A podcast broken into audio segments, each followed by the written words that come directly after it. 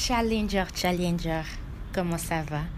J'espère que chacun se porte bien.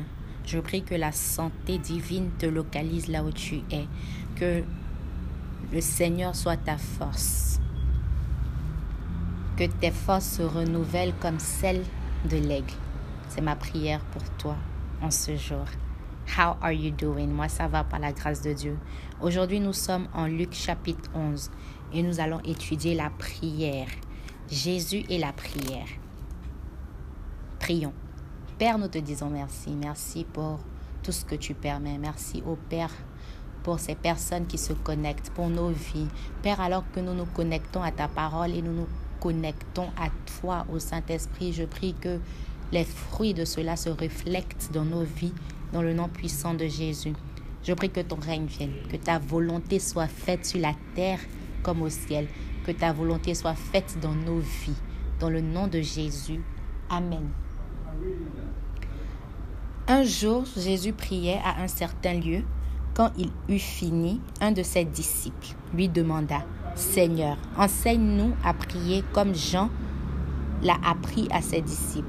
Jésus leur déclara, Quand vous priez, dites. Jésus ici nous apprend à prier. As-tu du mal à prier? Jésus est prêt à t'enseigner comme il a enseigné à ses disciples. Quand tu ne sais pas comment prier, dis à Jésus que tu ne sais pas comment prier. Il t'enseignera, il t'inspirera. Ici, Jésus nous dit, déclarez, quand vous priez, dites, Père, que tous reconnaissent que tu es le Dieu saint. Hmm. Que tous reconnaissent que tu es le Dieu saint. Que ton règne vienne. Donne-nous chaque jour le pain nécessaire. Pardonne-nous nos péchés, car nous pardonnons nous-mêmes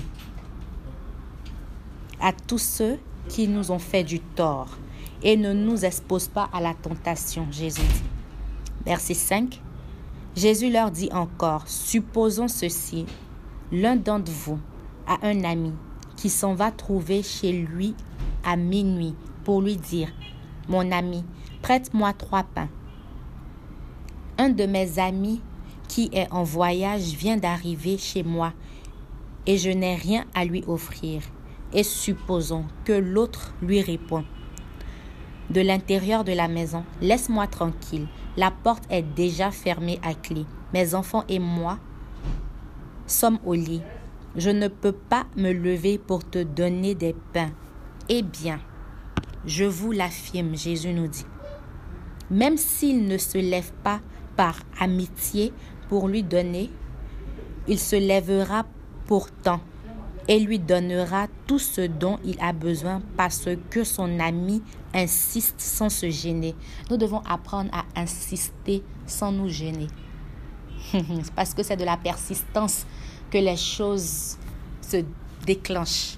Jésus nous dit ici, parce que son ami insiste sans se gêner. Même avec notre Père céleste, nous devons savoir insister sans nous gêner. Parfois, lorsque nous prions, nous disons que, oh, Dieu est déjà au courant, Dieu sait ce dont j'ai besoin. Donc, ah, Seigneur Jésus, toi-même, tu sais. Oh, donc, non.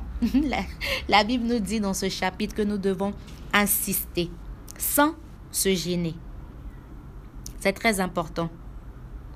Et Jésus nous dit, et moi je vous dis, Demandez et vous recevrez. Cherchez et vous trouverez. Frappez et l'on vous ouvrira la porte. Mais n'oublions pas le verset qui précède celui-ci. C'est comment devons-nous faire ces choses? Nous devons les faire avec insistance. Demandez avec insistance. Frappez avec insistance. Recherchez avec insistance. Verset 10 dit, car quiconque demande reçoit. Hmm. Qui cherche trouve, et l'on ouvrira la porte à qui frappe.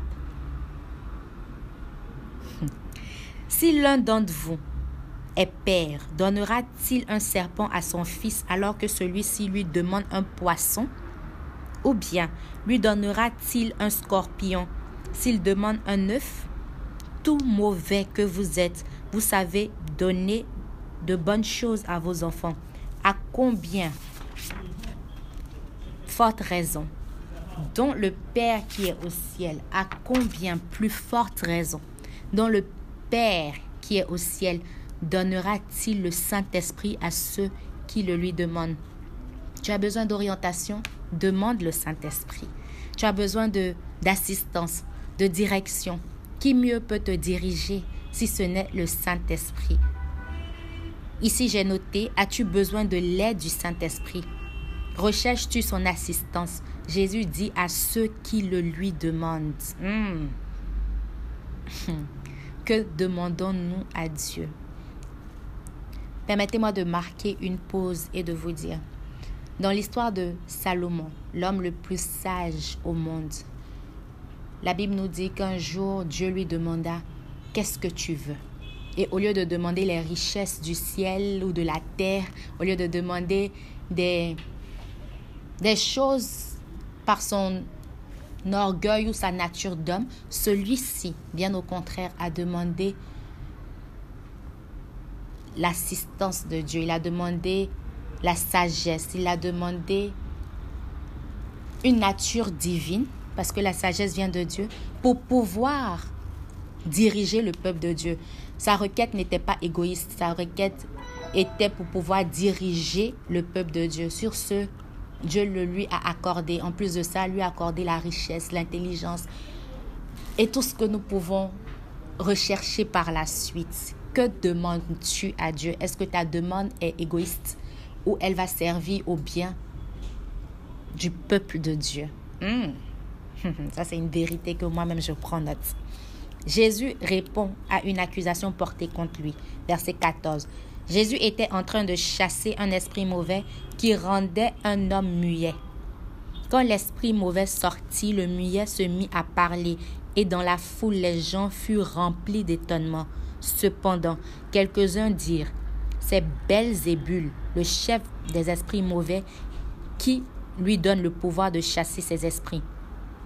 D'autres voulaient lui tendre un piège. Ils lui demandaient de montrer par un signe miraculeux qu'il venait de Dieu.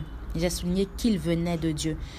Et le début de, ce, de cette partie nous explique que Jésus répond à une accusation portée contre lui. Vous savez, chapitre après chapitre, nous avons vu que les chefs de la loi, les pharisiens, les maîtres, les séduciens et autres cherchaient tout le temps à tendre un piège à Jésus, à l'accuser. Mais Jésus ne répondait pas. Mais cette fois-ci, on nous dit que Jésus répond parce qu'il demande un signe miraculeux pour démontrer que Jésus vient de Dieu. Mais Jésus connaissait leurs pensées. Il leur dit alors, tout royaume dont les habitants luttent les uns contre les autres finit par être détruit. Ces maisons s'écroulent les unes contre les autres. Si donc Satan est en lutte contre lui-même, comment son royaume pourra-t-il se maintenir vous dites en effet que je chasse les esprits mauvais parce que Belzébul m'en donne le pouvoir. Si je les chasse de cette façon, qui donne à vos partisans le pouvoir de les chasser, vos partisans eux-mêmes démontrent que vous avez tort. En réalité, c'est avec la puissance de Dieu. J'ai souligné, en réalité, c'est avec la puissance de Dieu que je chasse les esprits mauvais. Hmm ce qui signifie que le royaume de Dieu est déjà venu jusqu'à vous. Je crois personnellement que Jésus répond à cette accusation comparée aux autres parce que là, il y avait Dieu en jeu. On dit, montre-nous par un signe miraculeux que tu viens de Dieu. Et Jésus devait montrer qu'il venait de Dieu. Il dit en réalité, c'est avec la puissance de Dieu. Vous savez, c'est pas à toute accusation contre vous que vous devez répondre. Mais si le facteur Dieu est dedans, si ils veulent douter de ton Dieu, ah, Tu dois leur montrer. Jésus au verset 20 dit, en réalité, c'est avec la puissance de Dieu que je chasse les esprits mauvais. Très belle affirmation. Verset 21. Quand un homme fort et bien armé garde sa maison, tous ses biens sont en sûreté. Mais si un homme plus fort que lui arrive et s'en rend vainqueur, il lui enlève les âmes dans lesquels il mettait sa confiance et il distribue tout ce qu'il lui a pris. Celui qui n'est pas avec moi est contre moi, Jésus dit. Et celui qui ne m'aide pas à rassembler disperse. Challenger, l'aides-tu à rassembler ou à disperser? Jésus nous dit au verset 23, Celui qui n'est pas avec moi est contre moi, et celui qui ne m'aide pas à rassembler disperse. Le verset 24. Lorsqu'un esprit mauvais est sorti d'un homme, il va et vient dans des espaces déserts en cherchant un lieu où s'établir. S'il n'en trouve pas, il se dit alors, je vais retourner dans ma maison, celle que j'ai quittée. Il y retourne et la trouve balayée, bien arrangée. Ici, la maison fait référence à ta vie. Quand un esprit mauvais quitte ta vie, tu dois remplacer ce vide par l'Esprit de Dieu. Sinon, celui-ci revient avec ses camarades, avec de la compagnie, parce que les esprits mauvais n'aiment pas être seuls. Il y retourne et la trouve balayée, bien arrangée. Verset 26. Alors il s'en va prendre sept autres esprits encore plus malfaisants que lui. Ils reviennent ensemble. Hmm? Ils reviennent ensemble dans la maison et s'y installent. Ils ne sont pas venus pour visiter, ils sont venus pour s'installer. Pour ne pas qu'ils s'y installent, tu dois constamment nourrir ton corps, ta maison, ton esprit, ton âme de l'Esprit de Dieu. Finalement, l'état de cet homme est donc pire qu'au début. Verset 27. Jésus venait de parler ainsi quand une femme s'adressa à lui du milieu de la foule. Heureuse est la femme qui t'a porté en elle et qui t'a alerté. Mais Jésus répondit. Remarquons la réponse de Jésus. Jésus dit, heureux plutôt, j'ai souligné plutôt, ceux qui écoutent la parole de Dieu et la mettent en pratique. Ce qui change ta vie, c'est la parole de Dieu que tu mets en pratique. C'est très important. Jésus dit heureux plutôt. Hmm. Ceux qui écoutent la parole de Dieu et la mettent en pratique. Tandis que les foules s'amassaient autour de Jésus, il se mit à dire, les gens d'aujourd'hui sont mauvais, ils réclament un signe miraculeux, mais chacun réclame un signe miraculeux, mais aucun signe ne leur sera accordé. Jésus dit, aucun signe ne leur sera accordé si ce n'est celui de Jonas. En effet, de même que Jonas fut un signe pour les habitants de Ninive, ainsi le Fils de l'homme sera un signe pour les gens d'aujourd'hui. Recherches-tu un signe, Challenger? Un signe miraculeux, un signe qui va te faire avancer dans ce que tu recherches. Laisse-moi te dire, Jésus est ce signe. Jésus est ton miracle. L'histoire continue en disant au verset 31. Au jour du jugement, la reine du Sud se lèvera en face des gens d'aujourd'hui et les accusera, car elle est venue des régions les plus lointaines de la terre pour écouter les paroles pleines de sagesse de Salomon et il y a ici plus que Salomon. Au jour du jugement, les habitants de Ninive se lèveront en face des gens d'aujourd'hui et les accuseront, car les Ninivites ont changé de comportement. Nous pouvons souligner, ont changé de comportement quand ils ont entendu prêcher Jonas. Et il y a ici plus que Jonas. Il y a ici Jésus-Christ, le Fils du Dieu Tout-Puissant, qui vit en toi, que tu connais, que tu écoutes chaque jour, est-ce que ton comportement reste le même? Hmm. Qui ont changé de comportement. Vous savez, ce qui change ta vie, c'est la parole de Dieu que tu mets en pratique. C'est ce qui change ton comportement, change ta mentalité, te donne un but, un savoir dans ta vie, un pourquoi pour ta vie. Le verset 33. Personne n'allume une lampe pour la cacher ou la mettre sous un seau au contraire, on la place sur son support, afin que ceux qui entrent voient la lumière. Tes yeux sont la lampe de ton corps. Tes yeux sont la lampe de ton corps. Si tes yeux sont en bon état, tout ton corps est éclairé. Mais si tes yeux sont en mauvais état, alors ton corps est dans l'obscurité. Qu'est-ce que tu permets à tes yeux de regarder? Tes yeux sont la lampe de ton corps. Tes yeux sont la porte de ton âme. Qu'est-ce que tu exposes tes yeux à? Hmm, Challenger. Verset 35. Ainsi, prends garde que la lumière qui est en toi ne soit pas obscurité. Hmm? Hmm. Que la lumière qui est en toi ne soit pas obscurité, Jésus nous dit. Si donc tout ton corps est éclairé, sans aucune partie dans l'obscurité, il sera tout entier en pleine lumière, comme lorsque la lampe illumine de sa brillante clarté. C'est ce à quoi nous sommes appelés, à éclairer, à être la lumière du monde. Mais pour nous personnellement, nous devons exposer nos yeux à la lumière de la parole de Dieu pour qu'elle puisse éclairer nos vies. Verset 37. Quand Jésus eut fini de parler, un pharisien l'invita à prendre un repas chez lui. Jésus entra et se mit à table. Le pharisien s'étonna lorsqu'il remarqua que Jésus ne s'était pas lavé avant le repas. Le Seigneur lui dit alors, ici nous parlons du lavage des mains de Jésus.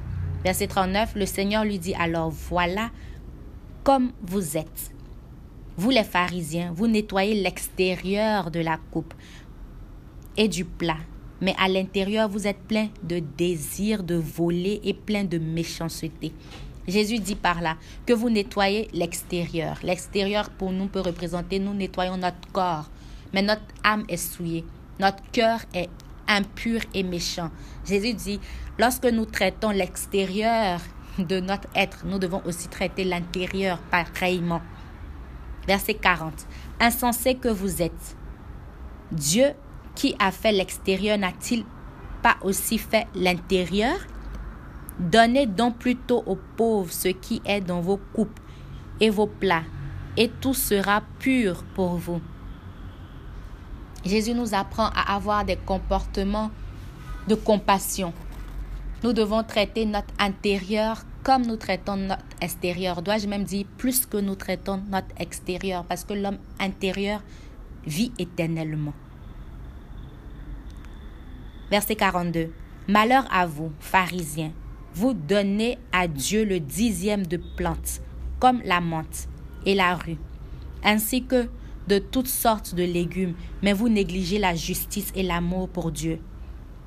C'est pourtant là ce qu'il fallait pratiquer sans négliger le reste. Jésus nous enseigne ici à payer la dîme, donner la dîme, le dixième de notre revenu, mais aussi d'être juste envers les autres, de montrer de l'amour, de la compassion, de bien traiter tout le monde. Ça ne sert à rien de payer ta dîme et de ne pas aider, contribuer à ta communauté. Jésus nous dit, c'est pour là, c'est pourtant là ce qu'il fallait pratiquer sans négliger le reste. Sans négliger le reste.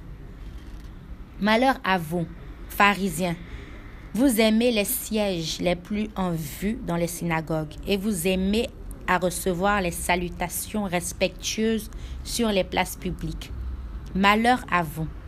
Vous êtes comme des tombeaux qu'on ne remarque pas et sur lesquels on marche sans le savoir. Hmm. Un des maîtres de la loi lui dit, Maître, en parlant ainsi, tu nous insultes nous aussi. Jésus répondit, Malheur à vous aussi, maître de la loi. Vous mettez sur le dos des gens des fardeaux difficiles à porter et vous ne bougez pas même un seul doigt pour les aider à porter ces fardeaux. Hmm, malheur à vous des personnes qui mettent des difficultés, des fardeaux sur des fardeaux religieux, des fardeaux spirituels sur la vie de leurs membres, sans pour autant bouger du doigt, sans pour autant montrer l'exemple, sans pour autant rien faire. Jésus nous montre ici d'être le premier exemple de ce que nous prêchons, de ce que nous disons. C'est ainsi que les gens vont voir et vont croire et vont imiter. Paul peut dire, imitez-moi comme j'imite Christ. Challenger. Verset 47. Malheur à vous. Vous construisez de beaux tombeaux pour les prophètes, ces prophètes que vos ancêtres ont tués.